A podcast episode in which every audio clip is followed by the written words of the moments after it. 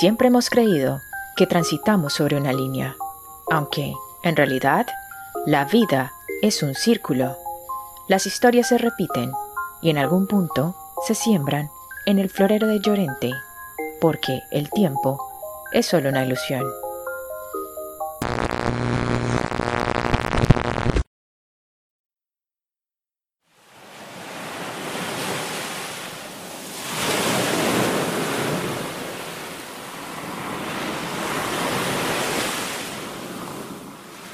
¿En qué piensas cuando escuchas la palabra isla? Quizás en el vaivén de las olas caprichosas del mar, en las huellas dibujándose en la orilla, las piñas coladas, los ritmos caribeños, el reflejo del sol encandilando la vista, el olor a sal y a bloqueador solar. Tal vez piensas en cerveza y cócteles. Imaginas yates, sombrillas clavadas en la arena, un libro a medio terminar la selfie para Instagram, paseos idílicos, comidas de mar. Al escuchar la palabra isla, es probable que pienses en el privilegio de poder estar un poco más cerca del cielo, sin tener que morir en el intento. Sin embargo, con frecuencia, muy cerca del Edén, suele estar ubicado el infierno, listo para morder con sus fauces a aquellos desdichados no dignos de una segunda oportunidad el averno entre barracas, alambres de púas, barras de acero y guardas rabiosos listos para atacarte en la yugular.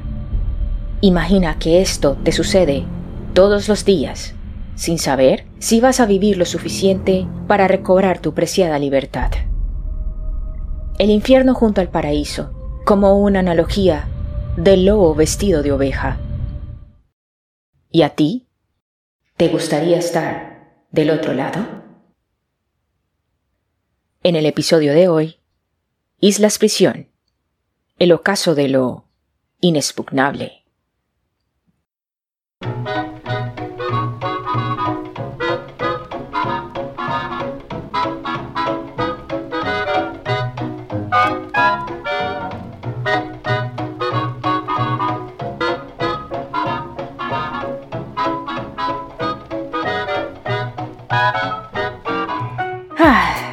Los locos años 20. El testigo del esplendor de una potencia naciente, llena de lujos, trabajo, dinero y comida para todos. Atrás quedaban los corsés y las reverencias anacrónicas del pasado. Las mujeres vestían a la moda. La música era locada y festiva, provocando el recelo de las generaciones anteriores más conservadoras. Estados Unidos se alzaba como el nuevo regente del mundo, beneficiado por el final de la Primera Guerra Mundial. La tierra del tío Sam pasó a ser el principal proveedor de materias primas agrícolas e industriales, quitándole el podio al Reino Unido, quien estaba muy ocupado recogiendo los pedazos de lo que hasta ese entonces se conocía como la Gran Guerra, y en donde ingenuamente se pensaba que no era posible que hubiera otra igual. Fue entonces cuando la tierra de la libertad y las oportunidades comenzó a convertirse en la receptora de oleadas de inmigrantes provenientes de todas partes del mundo, en especial de una Europa rota y famélica, con ganas de empezar desde cero y darle una mejor calidad de vida a las generaciones venideras. Los inmigrantes llegaron con sus valijas llenas de sueños, esperanzas y sí, también sus costumbres.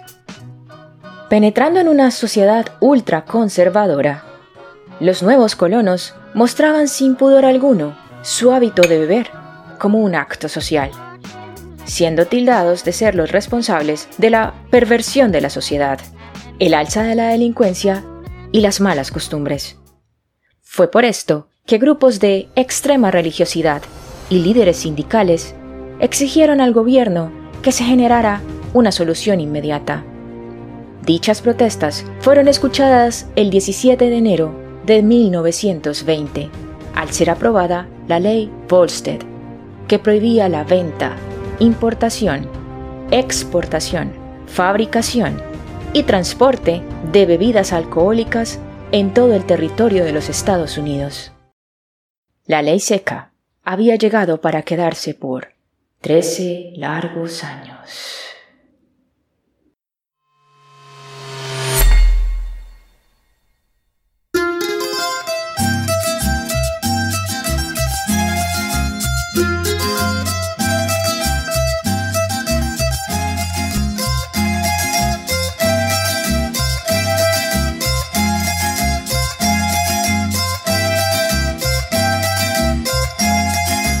Desde finales del siglo XIX, una Colombia predominantemente agraria empezaba a modernizarse por cuenta de una gigantesca bonanza económica, gracias a la exitosa producción de café y petróleo, y a la indemnización de 25 millones de dólares pagados por Estados Unidos a cuenta de la pérdida de Panamá. Se empezaron a reemplazar los antiguos caminos reales de la conquista y trochas artesanales por modernas carreteras, llegaban los primeros automóviles y se construían más y mejores escuelas y hospitales, lo cual permitió que una gran parte de la población, mayoritariamente campesina, empezara a desplazarse a las ciudades con la promesa de una vida más próspera y digna, convirtiéndose en trabajadores de las industrias. Si esto suena a propaganda política pagada, es porque lo es, ya que la realidad era mucho más sombría e injusta. El Partido Conservador, militado por los grandes oligarcas y terratenientes del país, contaba con una hegemonía de más de 40 años en el poder.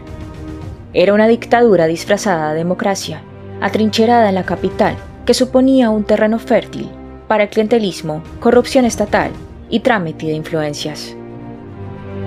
Dicho partido, sabiéndose minoritario, y viendo cómo los ánimos estaban cada vez más caldeados, contrató los servicios del profesor Edwin Walter Kemmerer, que por medio de lo que más adelante se conocería como la misión Kemmerer, generó una estrategia despreciable y canalla para no perder el poder.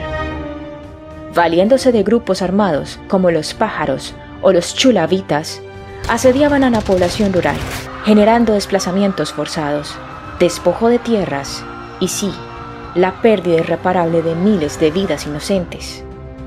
De esta manera, se logró el objetivo, acceder a mano de obra barata y analfabeta en las fábricas de las ciudades, mientras sus tierras eran vendidas a bajo costo a la industria nacional y al imperio estadounidense. Una olla a presión ardía en llamas sin ser atendida por nadie, y los viejos odios heredados de padres a hijos acrecentaron el problema. Tener un color político, ya fuera el rojo por el Partido Liberal o el azul por el Partido Conservador, era en sí mismo una sentencia de muerte. Y más temprano que tarde, grupos insurgentes, conformados por estudiantes y campesinos inconformes, se alzaron en armas y comenzaron a responder a los ataques sistemáticos proferidos por su propio gobierno, infestado de avaricia y corrupción. El periodo de la violencia, con mayúsculas, había llegado para quedarse por 12 largos años. Y siendo sinceros, al parecer jamás se fue.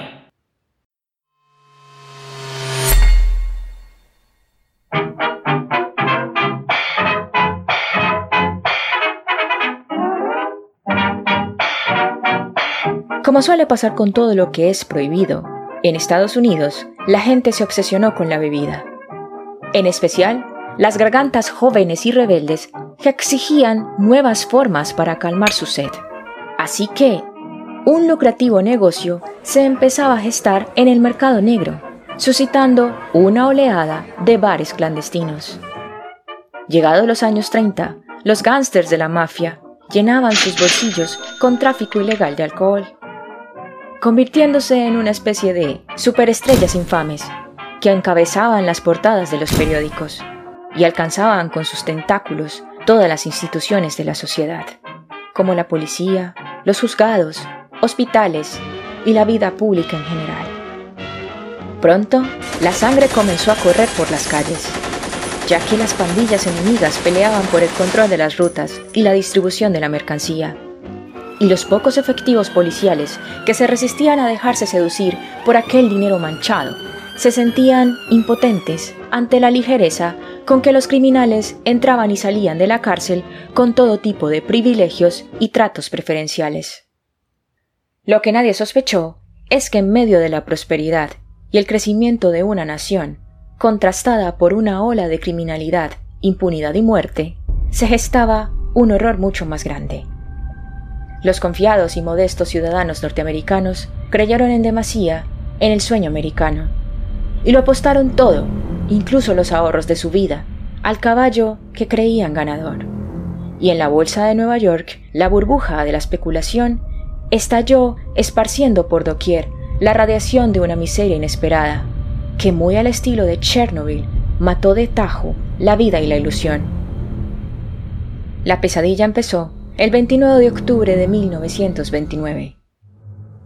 Comenzaba la Gran Depresión.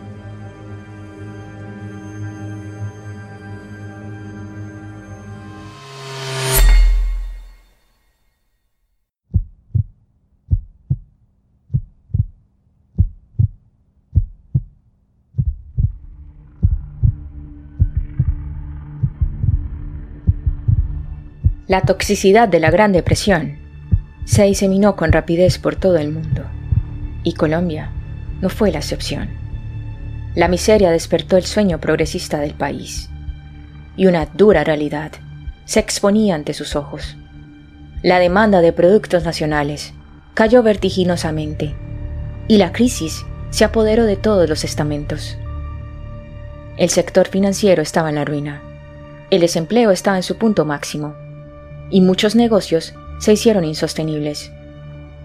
Muy pronto, las calles de las ciudades estaban llenas de mendigos y mujeres que vendían sus cuerpos por unas cuantas monedas.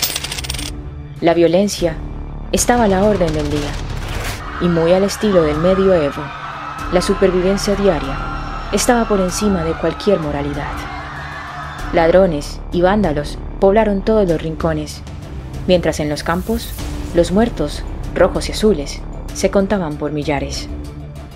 El gobierno hacía oídos sordos a las peticiones desesperadas de los líderes sindicales y campesinos para realizar una reforma agraria, y seguía empecinado en llevar a cabo su macabro plan. Yo no soy yo personalmente, yo soy un pueblo que me sigue, porque se sigue a sí mismo cuando me sigue a mí, pero interpretado.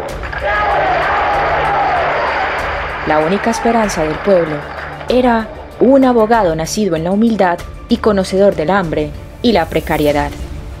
Él era Jorge Eliezer Gaitán, líder del Partido Liberal, que con su gran magnetismo había conquistado a las masas sedientas de un cambio, y se perfilaba como el seguro ganador de las próximas contiendas electorales por la presidencia.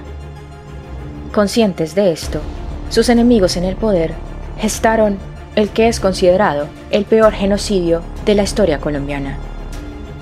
El 9 de abril de 1948, el sicario Juan Roa Sierra profirió tres disparos que cegaron la vida del caudillo del pueblo. Aquella olla a presión estalló lanzando lava ardiente por todos los rincones.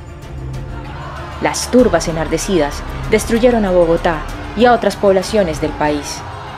Negocios, casas y calles se consumían entre llamas, disturbios y saqueos. Hubo miles de heridos y Roa Sierra fue linchado y arrastrado por las calles como el trofeo del odio recalcitrante incubado por años en los corazones de los oprimidos. Los años pasaron, pero las viejas heridas estaban lejos de querer sanar, y la violencia bipartidista no hacía más que acrecentarse. La delincuencia y los asesinatos habían llegado a un punto insostenible, y las cárceles del país no daban abasto para contener tantos presos peligrosos. Desesperado y agotado, el presidente Alberto Lleras Camargo le preguntó a su consejero Bernardo Gaitán Maecha, ¿qué hacemos con la justicia? El consejero lo observó con la tranquilidad de aquel que toma las decisiones más perversas desde la comodidad de un escritorio, siendo plenamente consciente de que nunca asumirá las consecuencias por ello. Descentralizarla, señor presidente, respondió. Esa simple frase selló el destino de miles de desdichadas almas por más de 20 años. El 8 de octubre de 1960, el gobierno ordenó la expropiación de una isla en el Pacífico a una adinerada familia y empezó la construcción del infierno en el mar. Nacía la isla prisión Gorgona.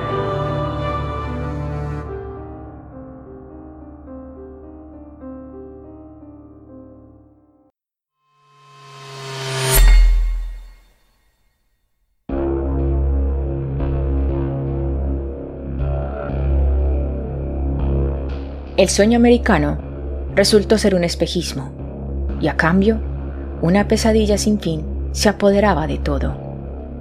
Los bancos se declararon en quiebra y por lo tanto sus ahorradores perdieron todo su dinero. Negocios de años cerraron.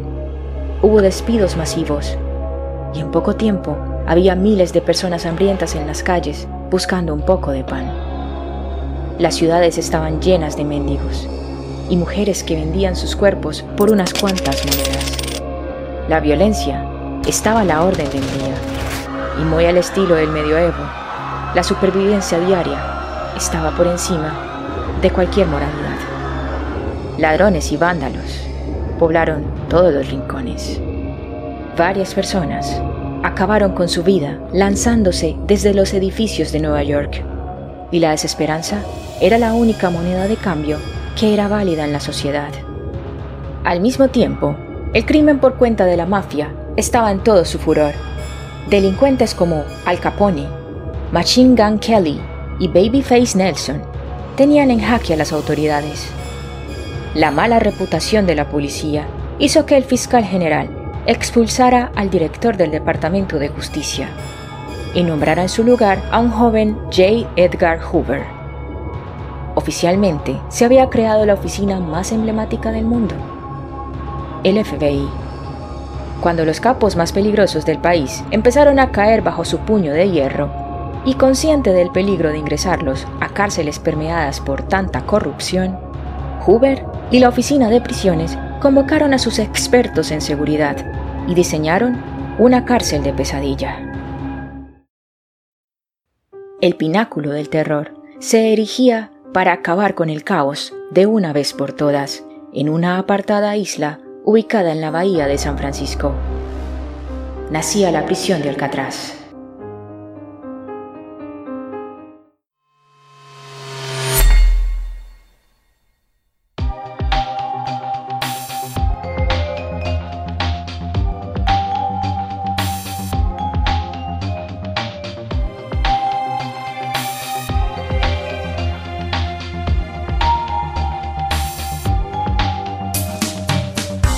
Corría el año 1974 y Colombia había empezado a dejar de lado las heridas pintadas de colores.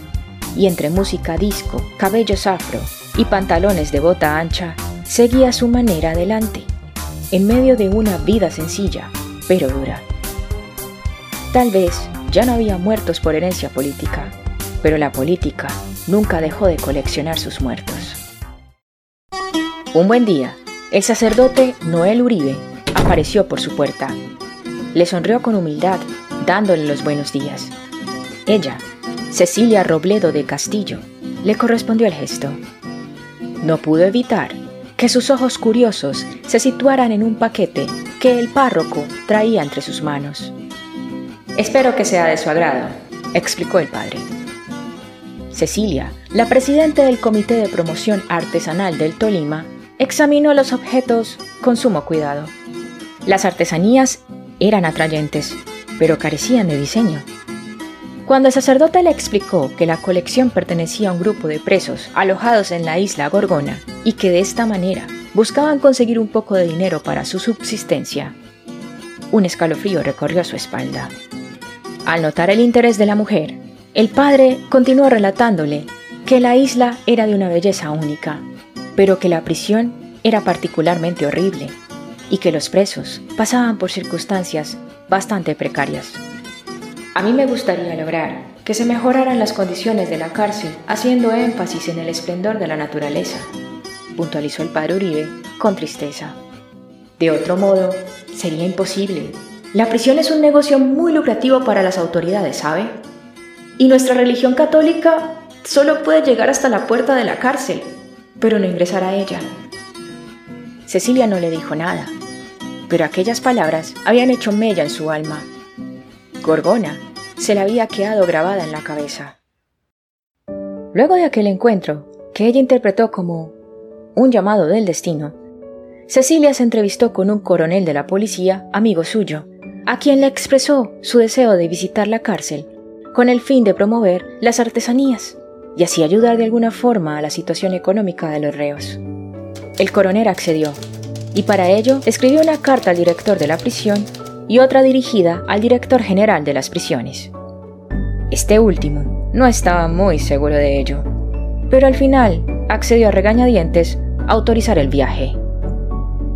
Pocos días después, Cecilia Robledo de Castillo estaba embarcada en un buque de carga con destino a Gorgona, llevando en su equipaje tres simples vestidos, cinco naranjas y sus utensilios de aseo. Los ángeles no siempre requieren de una impoluta toga blanca y de una arpa dorada para llevar su luz a tanta oscuridad.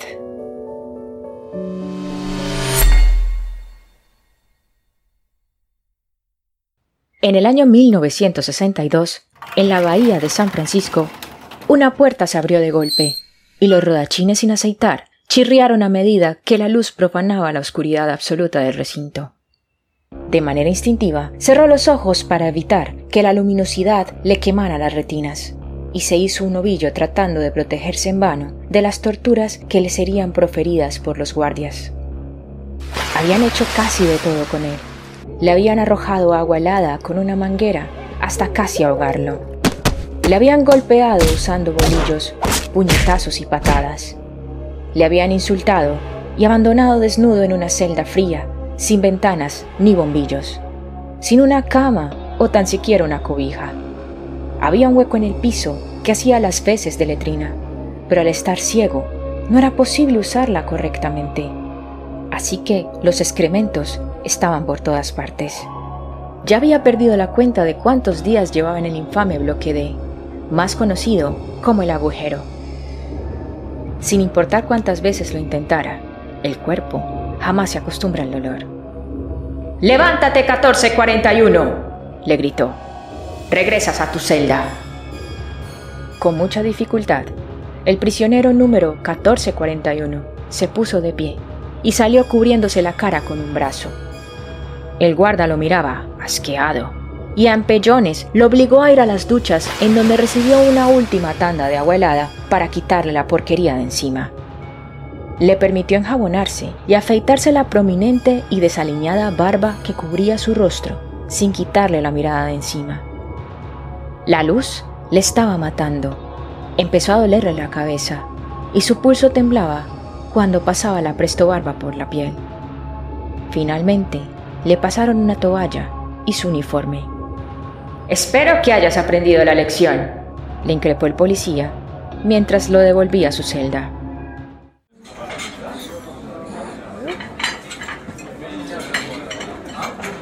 A la hora del desayuno, devoró la comida con la ansiedad de quien no ha comido apropiadamente por días o quizás semanas, mientras sus compañeros de mesa lo observaban con un gesto de lástima. No debiste pelearte con ese tipo, le dijo 1476. Él comenzó, respondió 1441. Yo solo me defendí. Una vez recuperadas las fuerzas, sus compañeros le preguntaron por su experiencia en el agujero. Si había algo a lo que los prisioneros le temían más que a la cárcel de Alcatraz, era el bloque D, ubicado en Alcatraz. 1441 era un hombre de pocas palabras, así que dijo un par de cosas sin entrar en detalles, y dio por terminado su relato. Los tres prisioneros restantes se encogieron de hombros. Estaban por cambiar de tema cuando ya sé cómo salir de aquí. Los ojos de todos se abrieron como platos observando a 1441 con las mandíbulas desencajadas. ¿Acaso habían escuchado bien? ¿Era posible vencer a la roca? Debía ser una broma. De esa cárcel era imposible escapar. Todo aquel que lo había intentado antes y no era recapturado había acabado asesinado por los guardias, los tiburones o la hipotermia. Frank Morris, un ladrón de bancos, el interno con el número 1441, lo volvió a confirmar con un gesto inalterable. Ya sé cómo salir de aquí.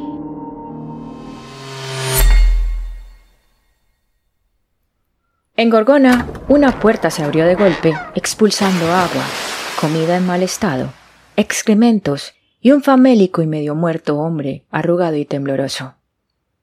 Cayó de rodillas al piso, tosiendo, como si se le fuera la vida en ello. ¡Levántate, 1522! le gritó el guardia, propinándole una patada en las costillas. Espero que hayas aprendido la lección. El hombre desnudo y débil utilizó sus últimas fuerzas para obedecer al policía.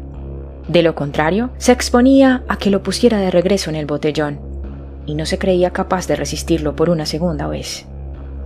El botellón estaba ubicado en el área de castigos de la prisión.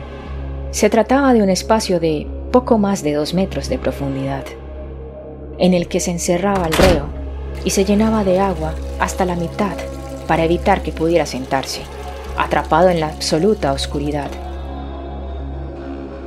Con el tiempo, el agua y la falta de higiene atraían enfermedades graves, y la carencia de una alimentación saludable y de luz natural terminaba por afectar la salud mental del individuo.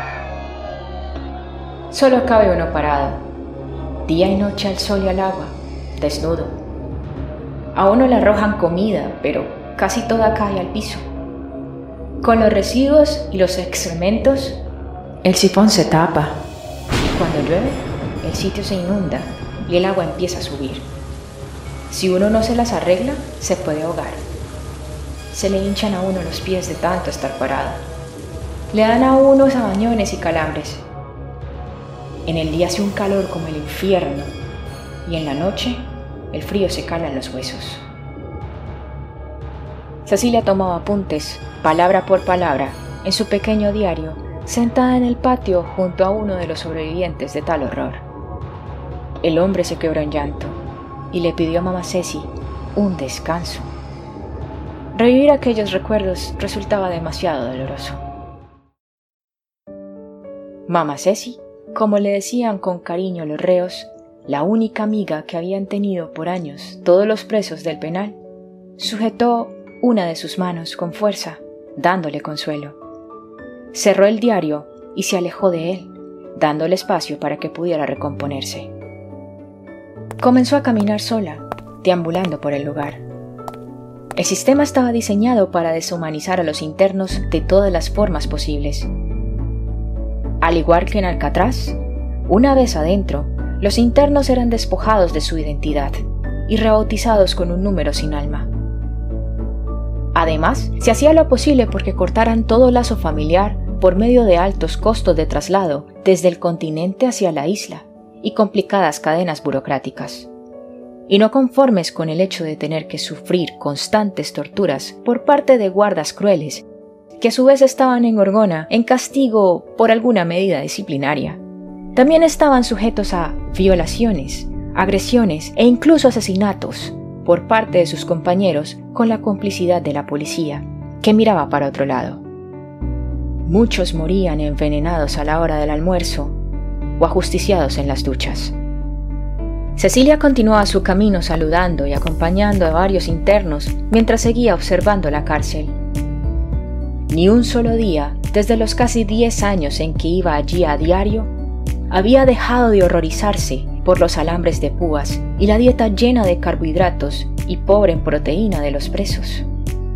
Le aterraba los calabozos diminutos y expuestos a la mordedura de diferentes alimañas, y la certeza de que había sido construida para ser un lugar en donde se entraba, pero no se salía con vida, porque había sido inspirada en los campos de concentración nazi de Hitler.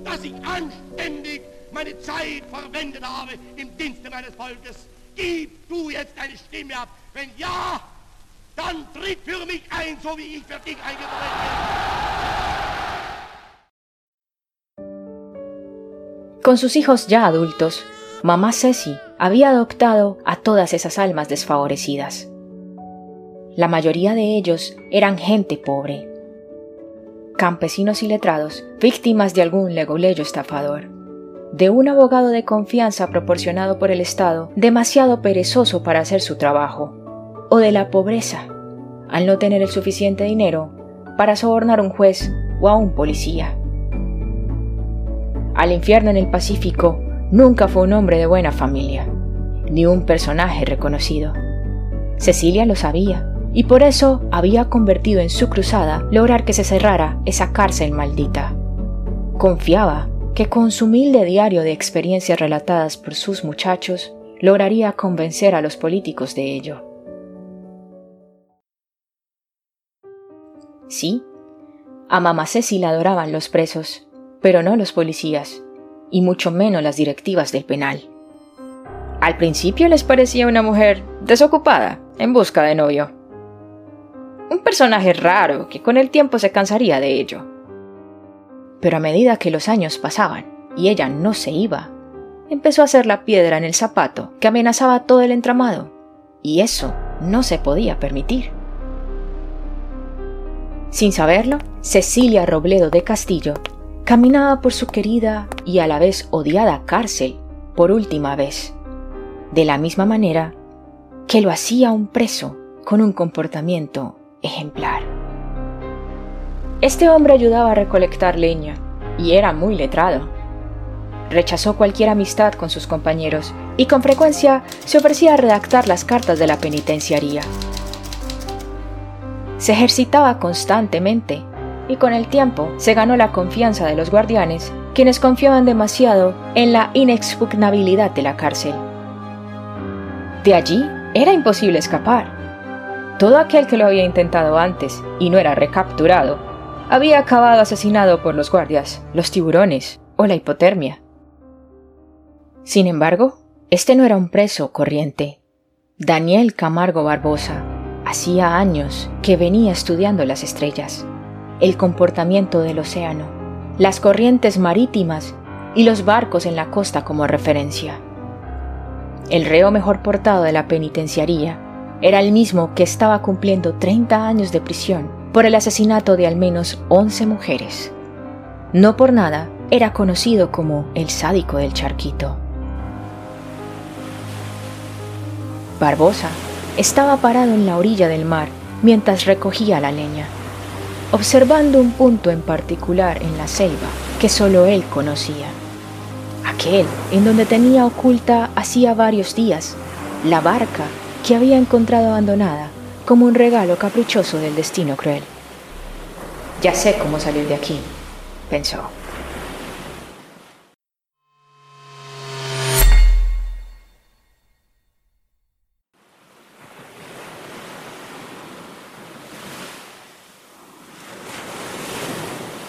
El ruido de las olas rompiendo las rocas, las gaviotas revoloteando en el cielo azul y el tráfico de la ciudad de San Francisco, a tan solo un kilómetro y medio de Alcatraz, podían ser una tortura peor que la cárcel misma. Muchos prisioneros se suicidaban al no poder soportarlo más. Incluso en su tiempo, el famoso criminal Al Capone, luego de haber sido apuñalado y perder su estatus de estrella, admitió Alcatraz ha podido conmigo. Antaño, la cárcel de Alcatraz era una dictadura del control. Además de los constantes hostigamientos y suplicios, en el penal trabajaban tres guardias por cada preso, fuertemente armados. Había detectores de metales en cada pasillo y se hacían al menos 13 recuentos diarios de los reos y requisas sorpresas en las celdas. Pero con el paso de los años, la roca se devoraba a sí misma en sentido literal y figurado. Afuera, la sociedad norteamericana, imbuida en la contracultura de los años 60, ya no veía con buenos ojos tanta crueldad y los altos costos que mantener la cárcel suponía. En cuanto a la prisión en sí misma, la vieja construcción que databa del año 1847 empezaba a desmoronarse. El incesante viento y la sal carcomían el hormigón y oxidaban el acero. Y en el interior, los guardias habían empezado a relajar sus políticas estrictas de represión. Ya no se hacían los recuentos con tanta frecuencia. Y a cambio del silencio absoluto que debía guardarse durante el día, se permitió que los prisioneros disfrutaran de la hora de la música, que como su nombre lo indica, les concedía el derecho de tocar instrumentos por una hora. Muchos incluso habían formado agrupaciones y se reunían para ensayar. Así que, mientras un frenético rock and roll rebotaba por las paredes, Frank Morris y sus secuaces, Alan West y los hermanos John y Clarence Englin, aprovechaban para cavar un hueco alrededor de la ventila del aire acondicionado ubicada en cada una de sus celdas, usando simples cucharas como cinceles. Les tomó mucho tiempo pero lograron hacerse trajes impermeables para construir un bote. E incluso la creatividad les dio para construir cabezas falsas cubiertas con cabello real, recolectado de la peluquería.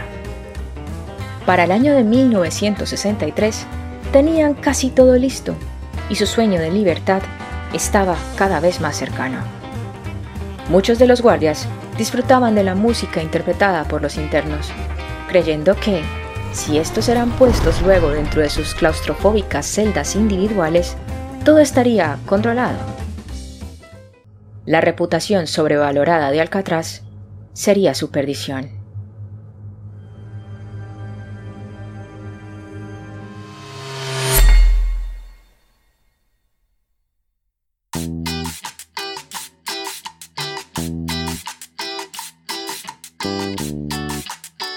La música rebotaba por las paredes de Gorgona, llenando de colores el gris de la desesperanza con los lunes culturales de Mama Ceci.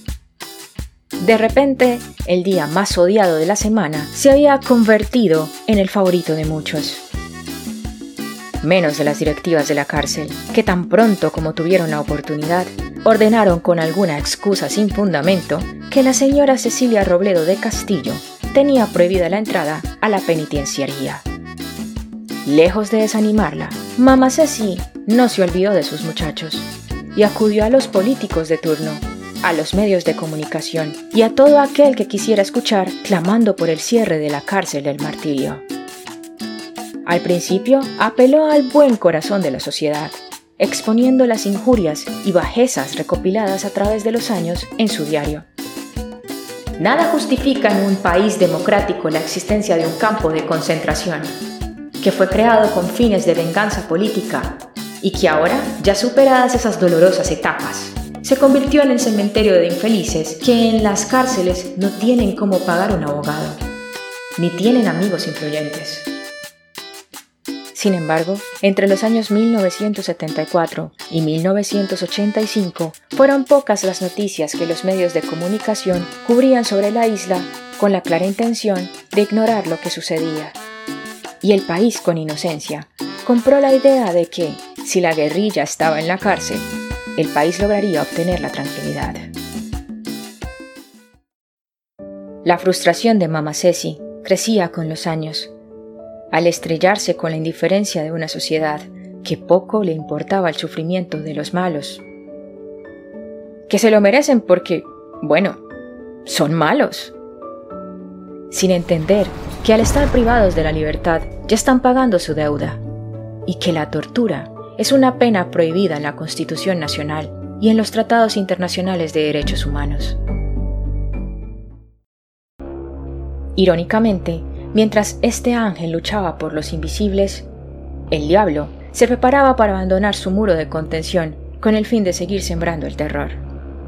Daniel Camargo Barbosa llevaba varios meses coleccionando cocos y enlatados y había afilado sus habilidades de nado y supervivencia básica mientras esperaba el día indicado para ejecutar su plan. Finalmente, en diciembre de 1984, decidió que era el día correcto para escapar. Calculando la hora en que las corrientes cambiaban hacia el sur, aprovechó la distracción de un guardia, desenterró la canoa y se lanzó al océano. Era la primera vez que alguien lograba escapar del campo de concentración colombiano. Las autoridades no hicieron gran cosa por buscarlo, Y con el pasar de los días, el confiado director de la prisión hizo una declaración ante los medios de comunicación en donde afirmaba con arrogancia que Barbosa seguramente había muerto por los tiburones.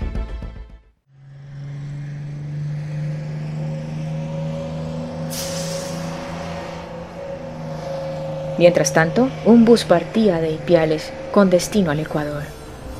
Dentro del mismo, un hombre sonreía mirando los manchones verdes de las hojas de los árboles que veía a través de la ventanilla a medida que el bus avanzaba por la carretera. El trayecto había sido largo y agotador, pero había valido la pena. El sádico del charquito continuaría con su estela de muerte en otras tierras.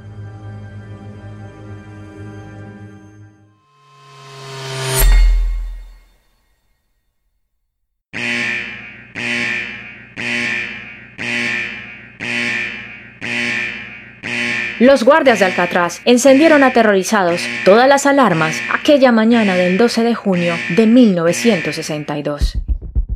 Resulta que, cuando el guardia de turno se disponía a realizar el primer recuento de la mañana, notó que el prisionero 1441 no obedecía la orden de levantarse, así que solicitó la apertura de la puerta de su celda. Y usando su bolillo, movió con despotismo el cuerpo del interno, solo para encontrarse con la cómica escena de una cabeza falsa rodando por el piso. Se dice que, mientras los guardias corrían desesperados a la casa de los fugitivos, el resto de los presos celebraban con gritos de júbilo, como si vencer a la roca hubiera sido un logro de todos ellos.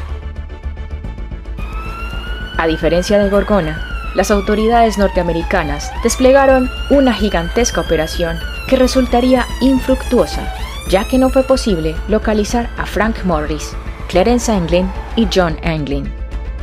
Allen West, por su parte, luego declararía que no pudo fugarse porque su cuerpo no cupo por el orificio. De tal modo que se convirtió en el único testigo que relataría los detalles de aquel increíble procedimiento. Los tres hombres llevaron a cabo un intrincado plan que consistía en escapar a través de las aberturas de la ventilación. Para ganar tiempo, dejaron sus cabezas falsas en sus camas. Luego, alcanzaron el techo de la edificación, saltaron los alambres de púas y finalmente escaparon a través del mar con su bote salvavidas artesanal. Después del rotundo fracaso buscando los cuerpos sin vida de los prófugos en el mar, las autoridades presumieron que sus cadáveres habían sido devorados por los tiburones. Aunque, quién sabe, aún a día de hoy, en la página oficial del FBI existe una solicitud de ayuda a la comunidad en donde agradecen cualquier colaboración para encontrarlos. La pregunta aquí es, ¿lo lograron o murieron en el intento? Puede que nunca lo sepamos. Es posible que como lo vaticinaba la leyenda, las penurias de las peligrosas aguas de la bahía de San Francisco hayan acabado con la vida de los fugitivos. Sin embargo, otra realidad alternativa también es muy probable. Dentro de un apartado pueblo estadounidense o en algún frío paraje canadiense, tres ancianos se reúnen en una cabaña cualquiera ante una chimenea cálida y acogedora. Ya padecen algunos problemas de salud propios de la edad, pero nunca dejan de cumplir sagradamente esa cita. Tres copas de champaña se alzan al cielo victoriosas, celebrando desde hace más de 50 años otra vuelta al sol de su preciada libertad.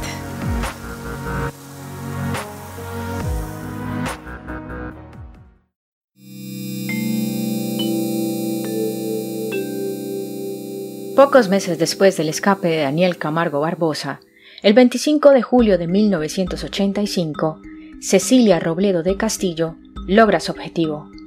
Recordando la conversación con el padre Noel Uribe, utiliza el recurso de las pérdidas ecológicas como la excusa perfecta para lograr el cierre de la prisión. El presidente Belisario Betancourt ejecutó la orden convencido de que la tala de más del 80% de los árboles de la isla, sumado a los altos costos de manutención de la prisión, la hacían obsoleta e insostenible. Pocos meses después de que la tierra se tragara a los fugitivos de Alcatraz, el fiscal Robert Kennedy ordenó el cierre de la prisión, ya que la roca había perdido su estatus de inexpugnabilidad y sus altos costos operacionales generaban más pérdidas que ganancias. La frágil memoria de la humanidad con el tiempo dejó de prestarle atención a las islas prisión, hasta que en 2003 se filtraron las fotos de las torturas propiciadas por el ejército estadounidense en la cárcel Abu Ghraib, en donde sometían a los prisioneros a choques eléctricos, violaciones y torturas, abriendo nuevamente el debate sobre la crueldad en las cárceles. Aprovecho para aclarar que esta entrega no tiene por intención hacer una apología del crimen. No se pretende desconocer que muchos de los presidiarios fueron apartados de la sociedad por su peligrosidad y reincidencia, como fue el caso de Daniel Camargo Barbosa, quien al fugarse continuó sembrando el horror en Ecuador, siendo acusado de matar a más de 150 mujeres, y por lo cual fue ajusticiado por uno de sus compañeros de prisión, cuando fue capturado por las autoridades ecuatorianas. Es claro que deben existir centros de confinamiento para individuos con serios desequilibrios mentales y sociales, como lo son los violadores, los pedófilos o los asesinos en serie. No solo por la crueldad y sistematización de sus crímenes, sino porque científicamente no se ha podido hallar una cura efectiva a sus desviaciones. Pero, ¿qué hay de los demás? ¿Qué hay de aquellos que cometieron un solo error? ¿Qué hay de los que por hambre robaron una vez? ¿Qué pasa con los que, por un momento de ira, alaron el gatillo? ¿Qué hay de los homicidios involuntarios? ¿Qué hay de los accidentes? ¿Qué hay de aquellos que ya cumplieron su condena, pero por tener antecedentes la sociedad les da la espalda y los condena a la reincidencia? En estos tiempos de cuarentena hemos descubierto lo preciada que es la libertad de locomoción. El solo hecho de poder moverse libres por el mundo es un regalo muy preciado, que solo valoramos hasta que lo perdimos. Imagina la misma situación en una cárcel sobrepoblada, con comida de mala calidad, durmiendo en el piso y sometido a toda clase de vejaciones. El presidiario ya está pagando su condena tras los barrotes. Entonces, ¿hasta cuándo es suficiente? ¿Se hace necesario continuar torturando a los presos? En el papel, la idea de las cárceles modernas es generar espacios de reincorporación social. Pero en la práctica, son verdaderas escuelas del crimen, en donde la venganza y el resentimiento se convierten en la gasolina del que recupera su libertad para seguir delinquiendo. Un círculo vicioso sin final. Holanda, por su parte, es un caso de éxito. Siendo el país con menos presos en el mundo, ha identificado que para resocializar a sus ciudadanos no siempre debe acudir a la cárcel, utilizándola solo en casos de extrema necesidad.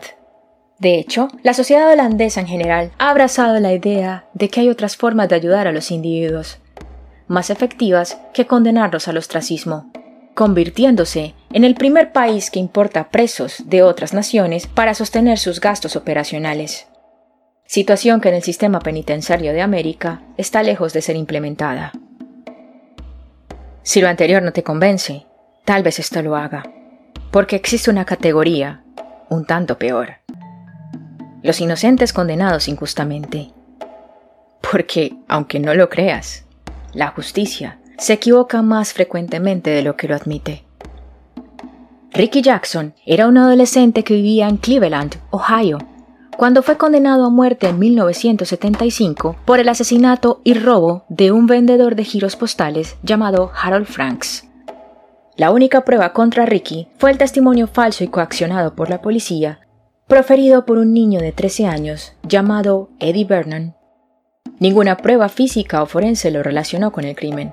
No tenía antecedentes penales, y los testigos de la defensa proporcionaron coartadas creíbles.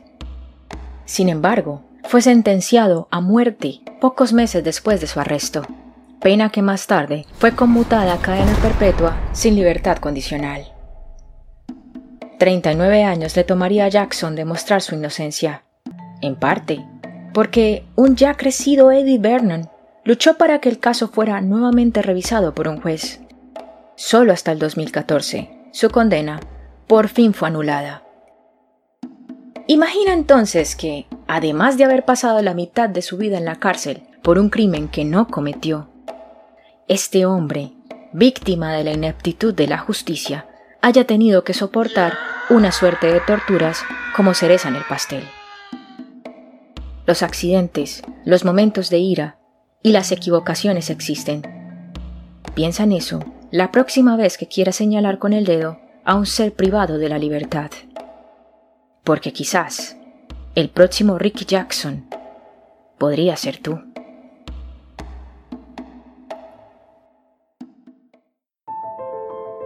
Y ese fue Islas Prisión, el ocaso de lo inexpugnable, el segundo episodio del Florero de Llorente.